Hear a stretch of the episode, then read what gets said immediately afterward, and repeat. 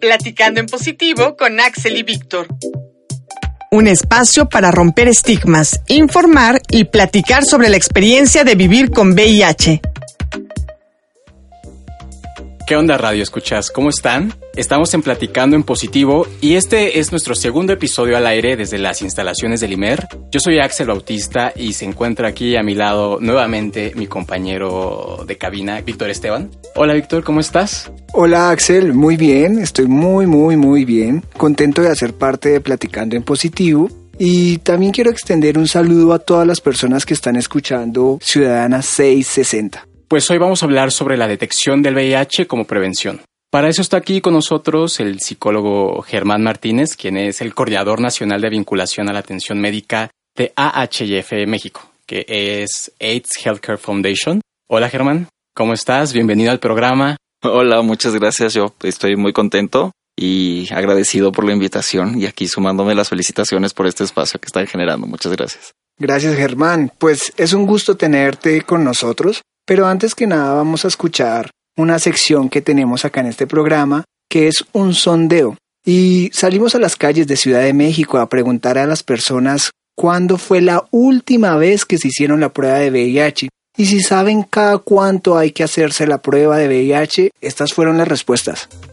¿Te has hecho una prueba de VIH? Sí, no, nunca. Eh, bueno, realmente yo nunca me he hecho una prueba de VIH. No, no la he hecho. Sí, claro. ¿Cada cuánto hay que hacerse la prueba de VIH? Cada seis meses, pero no estoy segura. La verdad es que no estoy segura. ¿Cada año? Bueno, yo diría que cada año o algo así. No, no sé. Regularmente cada seis meses.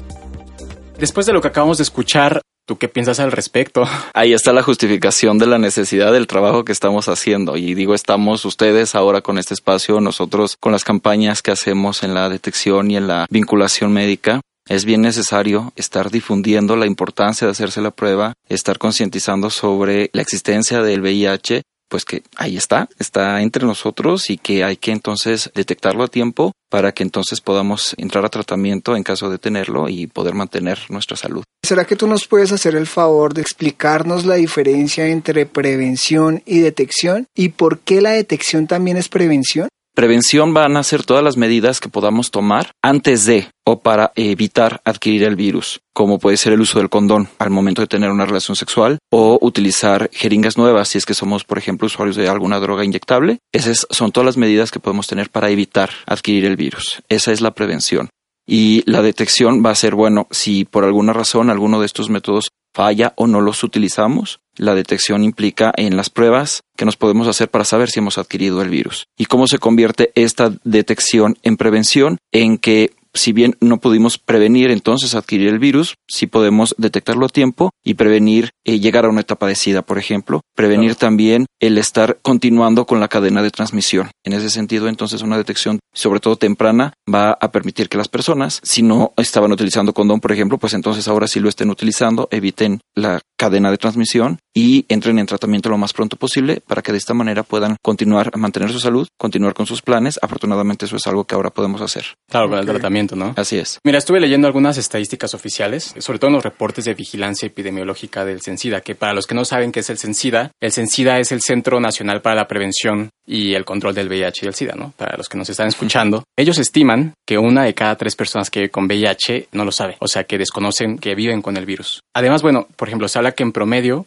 cada día se reportan alrededor de 33 nuevas infecciones en el país. Yo te pregunto, ¿a qué crees tú que se deba esta constante, no? O sea, ¿por qué crees tú que la gente no se hace una prueba de VIH? E incluso te preguntaría también, ¿crees que estas estadísticas son fiables? Nosotros podríamos contrastar estos datos porque en las jornadas que nosotros realizamos nos encontramos incluso que muchas personas que obtienen un resultado reactivo, más alta la proporción de la que nos menciona a veces en SIDA, es la primera vez, por ejemplo, que se han hecho una prueba. Entonces, las realidades son muchas y también va a depender mucho en qué población o en qué ciudad estemos hablando, ¿no? Por un lado. Por otro lado, me preguntabas qué hace falta para que la persona se pueda hacer o, qué, cuál es la constante, ¿no? ¿O por qué crees tú que la gente no se hace una prueba de VIH? De inicio, porque no sabe dónde hacerla. Yo sí creo que las personas quieren saber su estatus, quieren saber si tienen o no el virus, por un lado, la gran mayoría lo quiere saber, pero no sabe a dónde hacérsela, no sabe si cuesta, no sabe ni cómo se hace, si es un piquete muy doloroso, hay que tomar mucha sangre, no sabe nada de eso de inicio, pero la gente quiere saber. Si por allí hay un par de despistados que o no lo quiere saber por miedo, eh, porque todavía creen que VIH y SIDA son lo mismo y que eso es algo terrible, etcétera, etcétera. Entonces como que eso les da miedo y eso pues se puede combatir principalmente con información. Y otras pocas personas quizás porque no están conscientes del riesgo, no hay una percepción de riesgo. Desafortunadamente se sigue pensando que el VIH es algo que afecta solo a ciertas personas en particular y entonces al no identificarte como dentro de esa población me dicen, ah, pues yo no tendría por qué hacérmela, ¿no? Yo no formo parte de esas poblaciones. El ya famoso a mí no me va a pasar, ¿no? A mí no me va a pasar.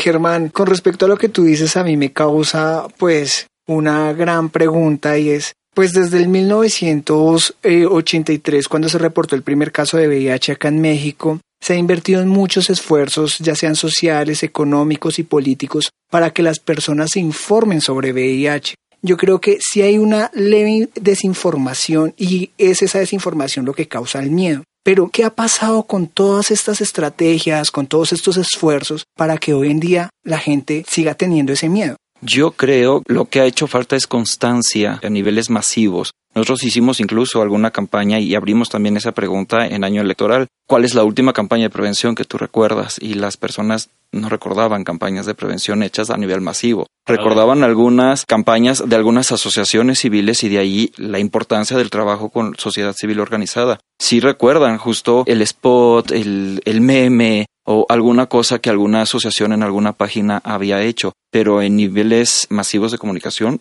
esto es inexistente o no con la constancia. Hay estudios que dicen que para que la información vaya quedando, por lo menos cada dos meses tienes que estar sacando una campaña y cada vez nueva, cada vez nueva, para que la gente vaya asimilando de diferentes maneras toda esta información de inicio. Y por otro lado, una vez que tengamos esta constancia, no solamente se trata de información, se trata de educación sexual, se trata de formación. No es algo que nada más le digas a las personas, hey, esto se llama VIH, esto se llama SIDA y lo evitas con un condón, póntelo y ya, con eso se arregló el problema. Tenemos que concientizar y tenemos que conectar toda esta información con un montón de cosas, ¿no? Contextos personales, emociones, derechos. Entonces no nada más es la información, esa es solo la base, pero tendremos que estar dando un segundo paso, ir más allá de la sola información. ¿Qué crees que es lo que falta? ¿Cuáles son los esfuerzos que se tienen que hacer quizás desde la sociedad civil, el gobierno, ¿no? e incluso los propios individuos? Un tanto para promover la detección como una forma de prevención ¿no? y la prevención también, pero también para que se vuelva un hábito dentro de la gente. Un hábito que quizás también lo consideren como una forma de cuidar su salud. Yo creo que hace falta fortalecer el trabajo desde gobierno hacia sociedad civil, porque si alguien ha podido llegar a esos recovecos en donde el sistema de salud gubernamental, por bueno que llegara a ser, no podría llegar por su propia estructura. Entonces habría que fortalecer ese trabajo para llegar a poblaciones claves y financiar esos proyectos. Los proyectos y programas más exitosos a nivel mundial son los que ha podido implementar sociedad civil, porque tenemos esta flexibilidad y tenemos esta cercanía con las poblaciones. Hace falta, ya decía yo, también constancia. Hace falta que en todas las eh, instituciones de salud se pueda tener acceso a los insumos de prevención como los condones y sin tapujos. Hoy en día un adolescente que quiere ir por un condón al centro de salud tiene que llenar una serie de cuestionarios y la trabajadora social le va a estar preguntando, pero ¿y tú por qué? Y estás muy joven y no mira, cuando no se tiene que estar cuestionando el ejercicio de la sexualidad, sino informando y fortaleciendo la toma de decisiones alrededor de la salud sexual. Se tendrían también que estar creando descentralizaciones donde las personas no tengan que recorrer grandes distancias para, por ejemplo, hacerse una prueba u obtener los condones, sino que haya en las escuelas y en las clínicas y bueno, hasta en los supermercados, ¿no? Así es más fácil obtener una bolsita para recoger las heces de tu perro cuando estás paseándolo por la calle a obtener un condón.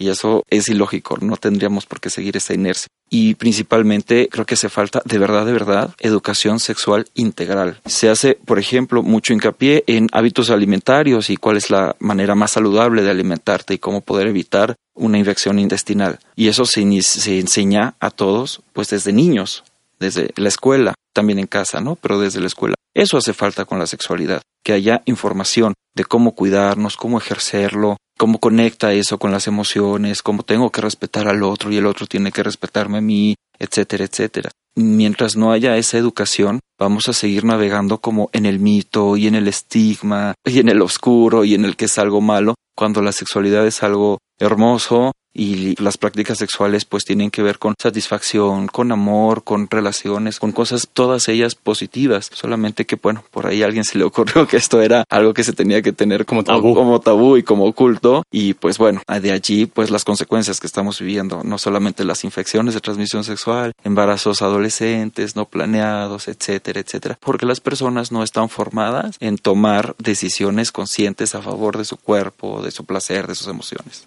Nos gustaría saber cómo desde AHF han impulsado la detección como una forma de prevención del VIH. Nosotros cambiamos el paradigma ya desde hace varios años porque no esperamos o no nos quedamos sentados y esperando a que la gente llegara a nuestras instalaciones. Nosotros salimos a las calles y de manera masiva, y es algo que hacemos todos los días, ofrecemos de manera gratuita pruebas de detección de anticuerpos a VIH y condones. Y ahí nos encontramos con que las personas dicen, ay, no, no sabía que era tan fácil hacerse una prueba, no sabía que en un minuto podía saber mi estatus, no sabía que es gratis, no sabía que hay condones.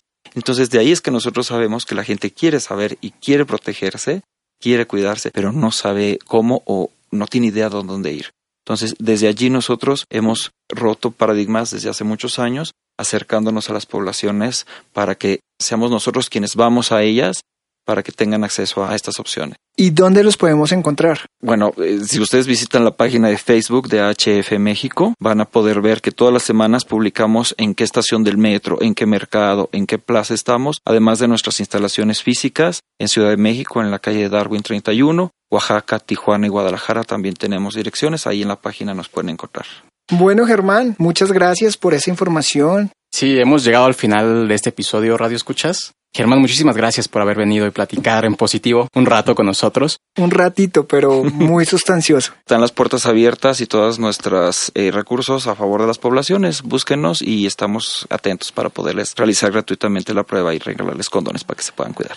Ok, pues muchas gracias. Por mi parte queda recordarles que es muy importante hacerse la prueba mínimo dos veces al año, ya que un diagnóstico oportuno permite que las personas se mediquen a tiempo y no lleguen a, a etapa SIDA. Si las personas se medican a tiempo y es disciplinada tomándose los antirretrovirales, la probabilidad de infectar a otra persona es baja o casi nula. Es por esto que el diagnóstico oportuno es una forma de prevenir el VIH. Bueno, recuerden que nos estaremos escuchando por aquí todos los miércoles a las 8.15 de la noche por Ciudadana 660 de AM, también a la misma hora por radio digital en el 107.9 del canal HD2 y dos horas después por Música del Mundo en el 107.9 del canal HD3. Recuerden que los programas se subirán a la página www.imer.mx diagonal Ciudadana 660 para que los puedan escuchar cuando quieran, como quieran, donde quieran y desde donde quieran. Yo de una vez me despido, un fuerte abrazo, se les quiere, chao chao. No olviden seguirnos en nuestro Instagram, arroba platicando en positivo y estar pendiente de lo que iremos publicando. Un abrazo a todos y hasta la próxima.